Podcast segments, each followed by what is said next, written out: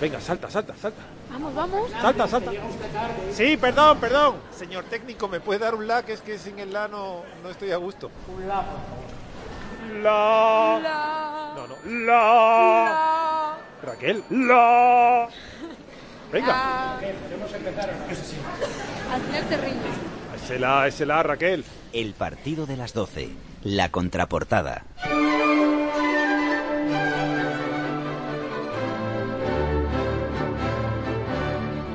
Hay gente que se pasa la vida entera con los pies en el suelo. Otros que piensan que van 30 centímetros por encima. Yo he conocido a un hombre que salta, cae, se vuelve a levantar y vuelve a saltar porque sabe que está preparando el salto final. Un hombre que un día, en las décimas de segundo que dura un salto, se hizo las preguntas fundamentales. ¿Por qué estás aquí y para qué estás? El partido de las 12. La contraportada. Buenas noches, soy Vittorio Duque, reportero curioso. Disculpe las molestias. Les acompañaremos un ratito de radio aquí en Cope sin otra intención que la de escuchar a los que más saben. Ya saben que aquí en verano, en la radio, los que más saben son los jóvenes que vienen a hacer prácticas. Enseguida lo comprobarán. Buenas noches, Raquel Gallego. Muy buenas noches, Vitorio. Hoy mm, vas a conocer al primer atleta español en conseguir un diploma olímpico, Pipe Areta. Entonces, después del atletismo, ¿hay vida? Hombre, eso espero. Aquí estamos. Yo hace tiempo que he dejado el atletismo, pero aquí seguimos viviendo.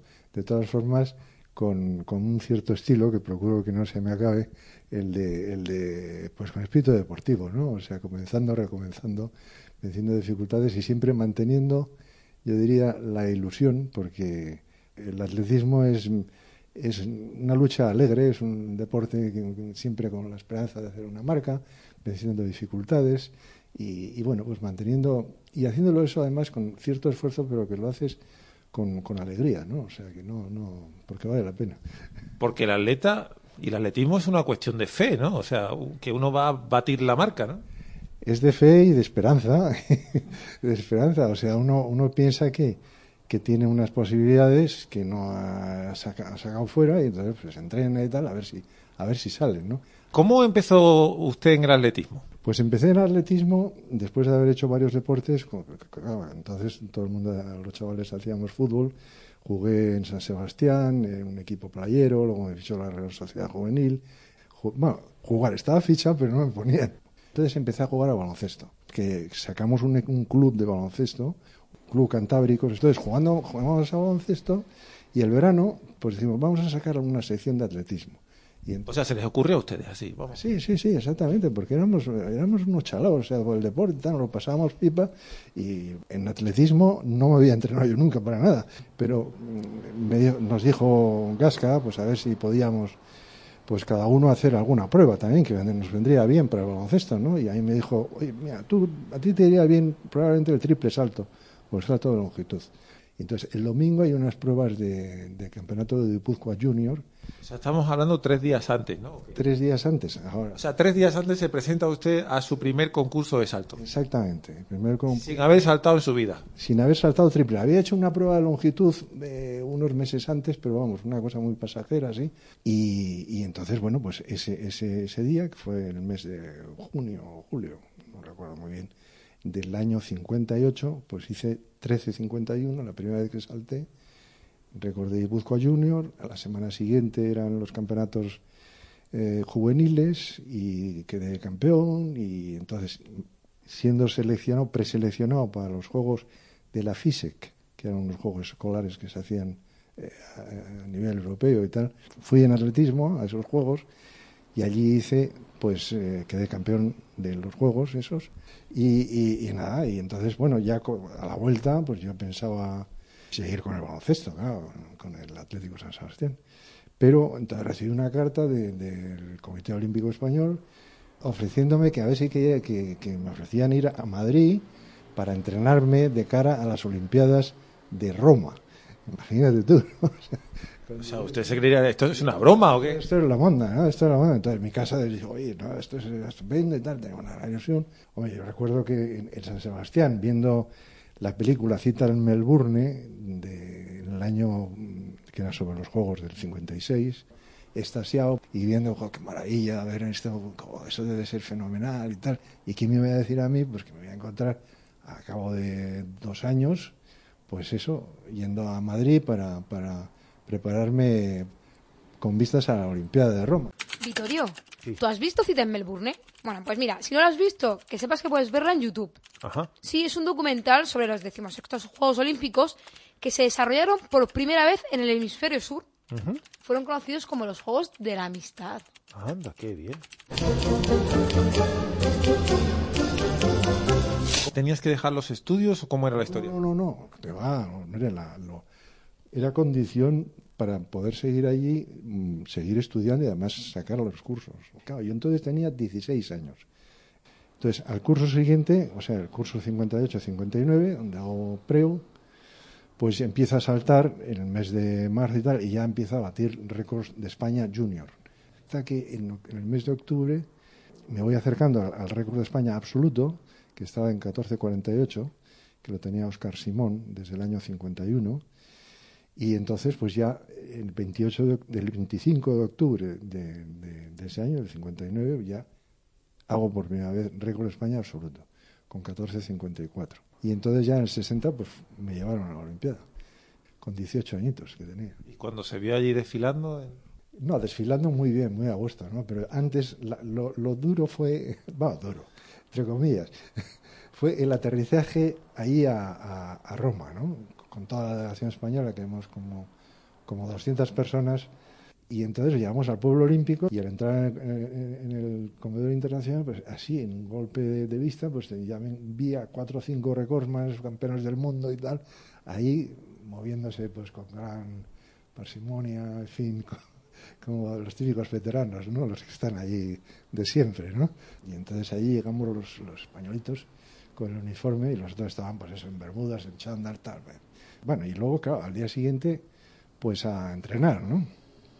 Y fuimos a entrenar, había distintos sitios para entrenarse y a nosotros nos tocó entrenarnos con, los de Estados Unidos, con el equipo de Estados Unidos y con los rusos.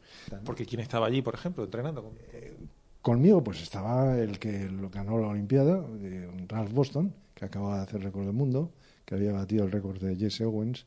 Y cuando, cuando ve entrenar a esa gente, uno no pierde ni ripio, ¿no? O sea, uno, dice, a ver si aprendo algo, ¿no? No, no, no, claro, pero no veo, pero es que solamente, no es solamente ver, es que te tienes que entrenar con él, al mismo tiempo que se está entrenando él. O sea, que tú dices, Dios mío, el ridículo que estoy haciendo. Exactamente. Exactamente, o sea que pues tenías, estaba aquello, el campo de entrenamiento estaba lleno de gente, periodistas, de fotógrafos, de tal, tomándole cualquier cosa que hacían, con una sensación de, bueno, estarán pensando quién será este tío, ¿no? Este que llega aquí y tal. ¿Me dejarán saltar a mí un ratito? No, sí, no, no, no, pero muy bien. Enseguida ya, pues nada, la más son gente encantadora, con Boston y Robertson y tal, y enseguida haciendo bromas, me alisaban la- el foso, estaban ellos y me decían, un momento, eh, que bueno, me alisaban el foso antes de saltar a yo. Entonces ya, wow, se me quitó absolutamente todo el, el complejillo o, el- o la, la- esto, y, y nada, fenomenal, ¿no? El estadounidense Ralph Boston fue el primer atleta en romper los 27 pies, lo que viene a ser 8,2 metros. Eso en 1961 en salto de longitud. Por cierto, su compañero Robertson quedó segundo por un centímetro. ¿Cómo saltaban estos americanos, eh? Sí, sí. Entonces, coges, sales allí y participas en tus primeros Juegos Olímpicos. ¿En algún momento pensaste que, oye, pues la competición no va mal?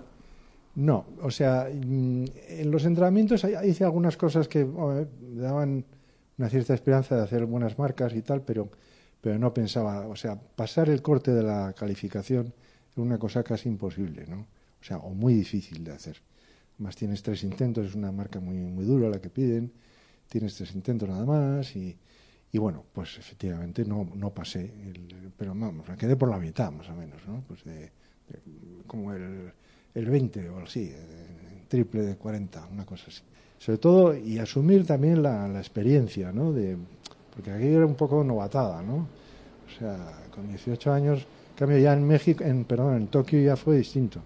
Ya fue una, una Olimpiada donde iba con, con ciertas posibilidades de hacer algo, ¿eh? y tenía esperanzas de hacer alguna cosa, en triple y en longitud.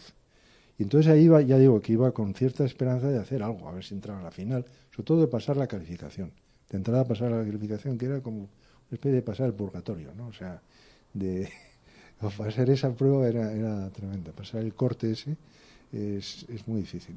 Nadie lo había hecho hasta entonces, ningún español, quiero decir. Y entonces en el triple salto, pues nada, pues, pues lo típico, o sea, eh, el primer salto no, no cogí tabla, pedían 15.80 para la calificación, hice 15.41 y me quedaba medio metro, una cosa así. Y el segundo, pues ya fue mejor, pero nulo por un centímetro, entonces el tercero ya no sabes qué hacer, si adelantar, si eh, estás ahí. Estar tremendo, ¿no? Entonces, bueno, Te juegas cuatro años en un salto. eh, En un salto, exactamente, exactamente. Y entonces, pues, pues nada, pues me desequilibré también y tal, eliminado, ¿no? Y que te quedas fuera, no, no entré en la calificación. Con lo cual, pues hay que asumir todo eso. Hay que, es bueno asumir las derrotas y las. El atletismo le sirve mucho para el deporte en general. Asumir las derrotas, eso es muy, muy bueno. Y recomenzar, ¿no? Y, y entonces, pues, pero al- entonces allí en Tokio, a los dos días, pues era la prueba de longitud. Y bueno, pues fui a participar en longitud. Amaneció un día de perros, lloviendo, con frío, con viento. Y entonces en la, en la calificación, pues solamente cuatro hicieron la marca que, que se pedía, ¿no? Que se pedía 7.60. Yo hice 7.46, que era la novena marca, y entonces en esos casos repescan hasta 12. Y entonces yo fui repescado, ¿no? Para la, para la prueba final. Con lo cual, una, una gozada impresionante, eso es impresionante. El, el decir, yo sigo, ¿no? O sea, y entonces ya por la tarde, entonces eran la- las finales en el mismo día, y entonces seguía lloviendo y tal, fin. Y nada, pues ya la prueba final de, longitud. Se sorteó el, eh, el orden de, saltos, ¿no? Y a mí me tocó el primero de los 12. Y bueno, pues, pues fui, hice los tres primeros míos, los tres primeros, y entonces vi la, cómo estaba la calificación y vi que iba el quinto. ¿eh? Entonces se pasaba la final final los seis primeros, ¿eh? no, ocho como ahora. Y bueno, pues vi que iba el quinto, y digo, "Ay, a, ver, a ver si me voy a clasificar para, para la final, ¿no? En fin. Y entonces nada, pues claro, pero les quedaba un, un intento a todos los demás. Entonces cada vez que saltaba uno de ellos, yo había hecho 7.34, que era una marca muy, muy floja porque, porque estaba encharcada la pista, ¿no? Y con en contra, etcétera. Y, y el francés Cochard, que hizo 7.44 y ya me, dejó el sexto. ¿eh? Y entonces, claro, pero cada vez, y cada, todos, cada, y ya hasta, hasta el final, hasta el último, que fue un, un, un africano de Ghana que tenía 8.14 de mejor marca personal y, y saltó y aparecía un 7 y luego un 3 ay, y un 0. Ya, guau. O sea, ya, ya fue Ya es diploma olímpico, ¿no? ya diploma olímpico, ya, seis, ya quedé, bueno, como mínimo es esto. Pero bueno, la gozada de verte ahí en el marcador electrónico, los seis tíos, los seis saltadores, eh, long jump, men, final, ta, ta, ta, ta, y ahí estás tú, ¿no? Una gozada. y, y nada, cosa que no, hasta entonces pues no, no había... No, pero es una gran cosa, o sea... ¿Qué hizo con ese diploma olímpico? No, pues está en San Sebastián. Es- es- está en San Sebastián. En casa. Sí, en casa de la- mi familia, vamos. Está allí. Perdonad, perdonad. Estoy mirando la tabla de medallas logradas en 1964. Sí. Y para mi sorpresa, no conseguimos ninguna. Ah, ¿no? No, de hecho, Pipe Areta logró uno de los únicos cuatro diplomas olímpicos logrados por la delegación española en esos Juegos. Así que ahora entiendo perfectamente que para él y para los españoles ese diploma fuera casi casi como un oro. Primer diploma olímpico del atletismo español. ¿Qué tío? El partido de las 12.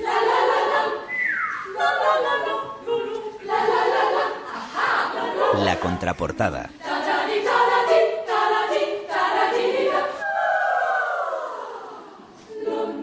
Pero ya, a partir de, de Tokio, ¿siguió mejorando marcas o no? Sí, sí, sí.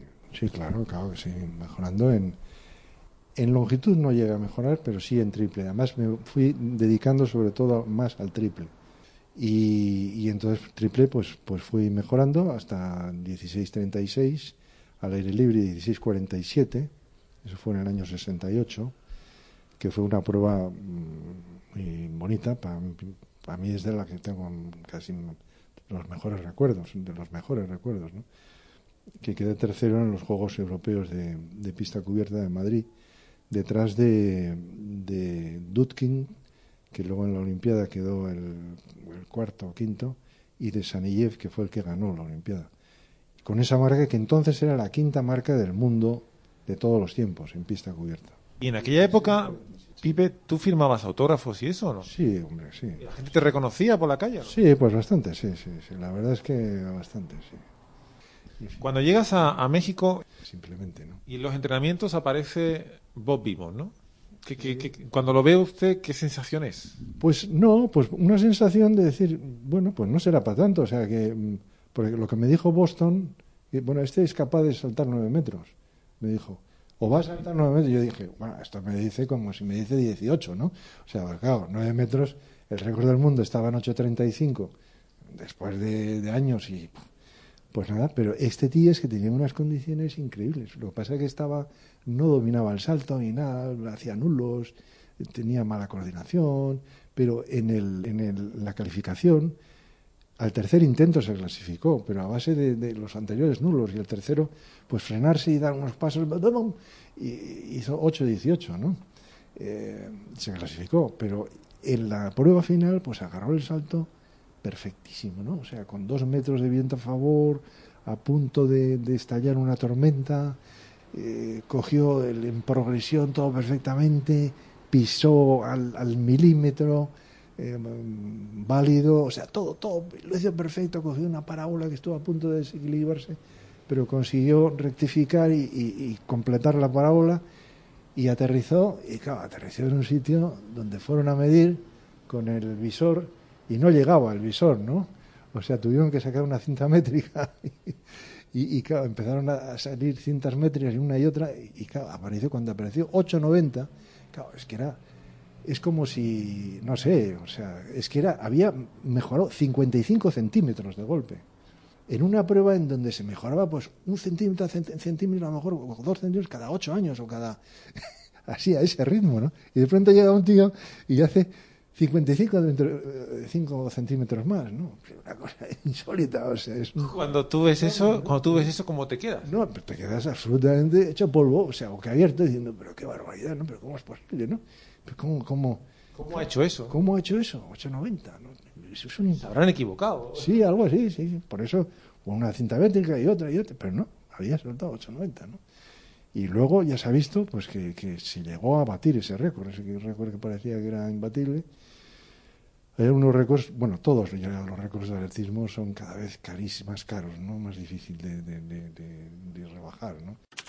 Esperad, esperad un segundo. Estoy buscando lo del salto de Bob Beamon. Fue llamado el salto del siglo. Yo te digo. Y su récord duró más de 22 años hasta que un jovencísimo Ma- Ma- perdón, Mike Powell eh, lo superó en la final del Mundial de Tokio de 1991. Y lo que son las cosas, en esa misma final, otro saltador logró mejorar la marca de Beamon, aunque por un solo centímetro. ¿Sabes quién fue? ¿Quién? ¿Quién fue? Carl Lewis. Hombre, Carl Lewis. Sí, sí. El que fue cantante. Aún así, los 8.90 de Beamon sigue siendo en, el- en la actualidad récord olímpico de salto de longitud. Y después el neoyorquino no pasó de los 8.22. Vamos, que fue eso de un día de gloria. Sí, un salto bueno no tiene cualquiera. Total, que cuando ve eso dice, bueno, pues yo creo que ya ah, yo puedo llegar hasta donde, puedo llegar. ¿no? Sí, bueno, no, bueno, cuando vi la longitud, no, yo no, no llego ni borracho, ya lo sabía, pero bueno, pero bueno, pensaba hacer, pensaba mm, prepararme para la Olimpiada de, de, de Múnich, ¿eh?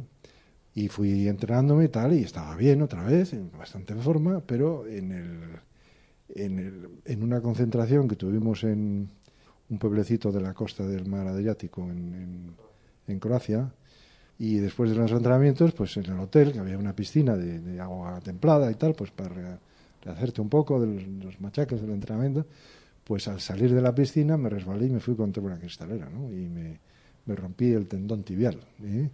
me lo seccioné completamente. Y estuve en Múnich, estuve viendo los juegos. O sea, que vivió todo aquello de los, de los atentados y todo. todos los atentados. O sea, yo recuerdo que, bueno, yo vivía en un hotel en las afueras de Múnich, pero todos los días iba al pueblo olímpico para pasar el día en el pueblo, en el pueblo olímpico y todo, comer y todo, hacía la vida en el pueblo olímpico, salvo cenar y salvo dormir ¿eh? y desayunar. Y, y entonces, pues una de las de esas mañanas, pues fui al pueblo olímpico y ahí me encontré justamente con Julio Iglesias, con, con Julio Iglesias, a que nos conocíamos ya de antes, porque él había cantado y tal, y yo también había hecho un disco, en fin. eh. Bueno, y entonces me dijo, oye, Pipe, que, que, que, que, están- que han matado aquí a unos, que los han secuestrado, y tal, y, tal, pues una cosa insólita, ¿no? O sea, parecía que, estaba, que no era real, que no podía ser real, que estabas viendo una película, así. Pero claro, pero era real, ¿sí? Gran tensión, eh, cada vez más policías, eh, fue pasando el día, pues a ver que van a entrar, no van a entrar, a por ellos, pero tal, hasta que al final ya, momento de gran suspensa, al anochecer, pues y, entonces con la voz, no, es que los, los van a llevar al aeropuerto porque de allí van a coger un avión para ir a Túnez y entonces ya sacan todo el foco de- del asunto fuera de- del pueblo olímpico, ¿no? Y, pero claro, entonces ya pude salir del pueblo olímpico y cuando llegué al hotel, entonces me enteré que estaba la gran batalla ahí en el, en el aeropuerto de, militar y, y que y luego a la mañana siguiente todos muertos, ¿no? Salvo los, los secuestradores que, que los pillaron, pero luego los canjearon porque mediante otro secuestro que hubo los pidieron como, como que los liberaran, ¿no? Y fueron liberados y tal. Pero vamos, una cosa verdaderamente desagradable. Es una pena, o sea, la Olimpiada es muy bonita. ¿eh? Si se viviera realmente el ideal olímpico, ¿eh? si se viviera con espíritu deportivo, esto lo he estado pensando bastante. ¿eh? Si se viviera, sobre todo también, pues vivir con espíritu deportivo todo, todas las actividades. ¿Por qué vamos a partir? el punto de partida tiene que ser una confrontación, un enfrentamiento. La cosa absurda sería todo absolutamente distinto, maravilloso, si todo fuera, pues eso, un competir en todo, en política, en, en, en, las oposiciones, en, en, la cuestión laboral, en todo, si pudieran, procuráramos honrados y al mismo tiempo, pues vivir con ese respeto a los demás, ¿no? Respetar al oponente. O sea que cuando usted vio aquellos atentados era como si estuvieran cargándose. Todo, como si, si, si viniera, si estuviera derrumbando absolutamente todo el, el, el, ideal, todo lo que se habla del olimpismo, porque, pero resulta que eso se viene abajo. Lo mismo que cuando, pues en todo, pues claro, la política de, la corrupción, las, las, en el fondo, las mentiras. Y la mentira es el enemigo de, del hombre. Lo de los Juegos Olímpicos de Múnich yo creo que significó un antes y un después en muchos sentidos, sobre todo en lo que a seguridad deportista se refiere. Qué cosa más triste, ¿verdad? Sí, siempre se dice eso de que no es bueno mezclar política y deporte. La verdad que no. Pues mucho menos si la forma de mezclarlo es con un acto terrorista. Sí. He mirado en internet porque no recordaba bien la fecha exacta del secuestro y el asesinato posterior de los atletas israelíes, pero aquí está. Fue el 5 de septiembre del 72. Era el atletismo un medio para otras cosas. No, es un medio, o sea, es pues es como el arte, es decir, yo tengo unas posibilidades y quiero sacarlas fuera. ¿Eh? Eh, entonces, bueno, pues pues tratar de bueno, y por supuesto si puedo ganar estupendo. Que me he quedado en el, en el sexto en la Olimpiada, pues no pasa nada, oye, claro, yo yo pues gracias a Dios he tenido pues una relación bastante con esto de los saltos y tal con el fundador del Opus Dei, ¿no? ¿Eh? Porque le, regaba trofeos y tal, eso me daba pie estar con él y tal, y me, animaba y me decía cosas que se me han quedado muy grabadas, ¿no? Y, y nada, y me decía, mío, muy bien, muy bien, prepárate así a fondo. Al mismo tiempo, me decía, que te preparas para el salto final. para el salto final, decía, pero dentro de 90 años, ¿eh? y, y tendrás, tendrás eh, alegrías, tendrás cosas que van bien, otras cosas que van mal, tendrás lesiones, tendrás dificultades, tendrás alegrías, pero, la cuestión es coger, estar siempre con impulso para, para el salto final, que es lo que, que en el fondo lo, que sigo haciendo, tratando de hacer. vamos. Eh, ¿Cuándo, cuándo, eh, decide dejar el atletismo y, y consagrar su vida? No, yo, yo ya era del Opus Dei desde, desde los 17 años. Yo, yo pedí la admisión al Opus Dei tres días después de batir el récord de España absoluto. ¿Y qué pasó cuando, cuando pedí la admisión al Opus Dei? Pues que seguí saltando, seguí estudiando, seguía siendo el mismo de siempre, no hacía ninguna otra cosa. ¿eh? Eso sí, pues tratar de hacer las cosas pues tratando de ver a Dios en, en todo, ¿no? Y en los demás, y en, y en, hombre, y saber que vas respaldado pues por porque eres hijo de Dios, entonces pues eso te da una alegría especial que estar por encima de todo, ¿no? Si la providencia de Dios a todos nos lleva eh, por, por, por un camino personal, teniendo en cuenta las condiciones, las circunstancias de cada uno, para que lleguemos, eso sí, para que lleguemos todos a la meta. La vocación. Pues, ¿cómo diría yo? Estados de ánimo, preguntas que te haces, eh, eh, bueno, ¿yo qué voy a hacer? ¿Yo qué hago? Vamos, en, definitiva es la pregunta fundamental que, que todo el mundo nos tenemos que hacer, o nos hacemos alguna, alguna vez, que es, bueno, ¿yo, ¿yo qué? ¿Yo qué? O sea, ¿yo qué hago? O sea, ¿yo qué, qué hago aquí con mi vida? Yo estoy viviendo aquí, pero ¿qué hago? ¿Qué, qué? El qué y el para qué, o sea, el por qué y el para qué, no el cómo, sino la finalidad de, de tu vida, ¿no? Y cuando decides dedicar tu vida al sacerdocio, eso, eso se- sería una convulsión en España, ¿no? Sí, hubo muchas, eh, bueno, o sea, la prensa y tal y todo esto, pues, de salir en Lola y en el... salió en el Ola usted también. Sí, hombre, también, nada, ¿para qué? Es Horroroso. O sea, que ¿Qué le ha enseñado el deporte para su vida posterior? el vivir con una ilusión y el luchar con alegría ante las dificultades. Nos están escuchando muchos jóvenes que, bueno, que a lo mejor pues, se dedican al deporte o se, o se quieren dedicar al deporte. ¿Qué les dice usted? Hombre, que el, dep- que el deporte está muy bien, indudablemente. Si hacen deporte, si tienen condiciones para hacer, eh, pues, eh, ser deportistas de elite, que es como se llama ahora, pues, hombre, pues que lo hagan, pero que sean conscientes de, de que no pierdan de vista, tanto si, si se hace deporte de elite como si cualquier otra actividad de la vida también. O sea, que no, que no se pierda la perspectiva de, de toda la vida. ¿eh? El salto final, ¿no? El salto final. Exactamente, lo importante es llegar a la meta. Es el salto final. Llegar allí y ya está, ¿no? Si, si es que a lo que vamos. O sea que, bueno, y todo eso te, te, te, te, aclara el panorama muchas veces, ¿no? Te, lo, te hace relativizar cosas que son muy relativas, ¿no? Y que las, tú las tienes como absolutas, ¿no? Las has absolutizado y mejor es la vida si no consigues. Pues no, pues no has conseguido, pues no pasa nada, oye. Pues seguimos y tal, ¿no? Volvemos a intentarlo, ¿no? Exactamente, seguimos. Y así vamos, ¿eh? Pues sí, sí. Oye, pues, pues, pues nada. Pues encantado. Pues muchas gracias, eh, señor. eh, ¿Cómo le, cómo le llamo? Pa- ¿Padre Areta o, o- o Pipe? Pues don Pipe, sí. Don Pipe. hacemos una mezcla de todo. Pues muchas gracias, don Pipe. Exactamente, yo encantado. Y bueno, de vez en cuando siempre os acordáis y tal, pero ya, ya estoy un poco mayor ¿eh? para estas cosas. Es lo que tiene acercarse a la meta. Sí, exactamente, exactamente. Hay que... Muy bien, para eso estamos, ¿eh? para, para servir y ya está.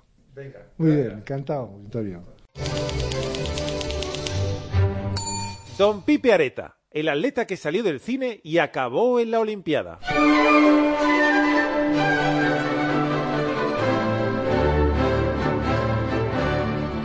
El saltador providencial, el deportista que siempre lo intenta con una sonrisa. Raquel Gallego, ¿qué te pareció la entrevista? Muy bien, sobre todo me quedo con eso de que el atletismo es una lucha alegre. Ponle un titular a la entrevista. El último gran salto de Areta. Pues muchas gracias, Raquel Gallego. Yo me quedo con una pregunta. ¿Y tú qué? Mañana más, aquí en Cope. El partido de las 12. La contraportada. Les acompañaron Victorio Duque, reportero curioso, y Raquel Gallego, periodista en prácticas. En la técnica, José Antonio Hernández, técnico curiosísimo.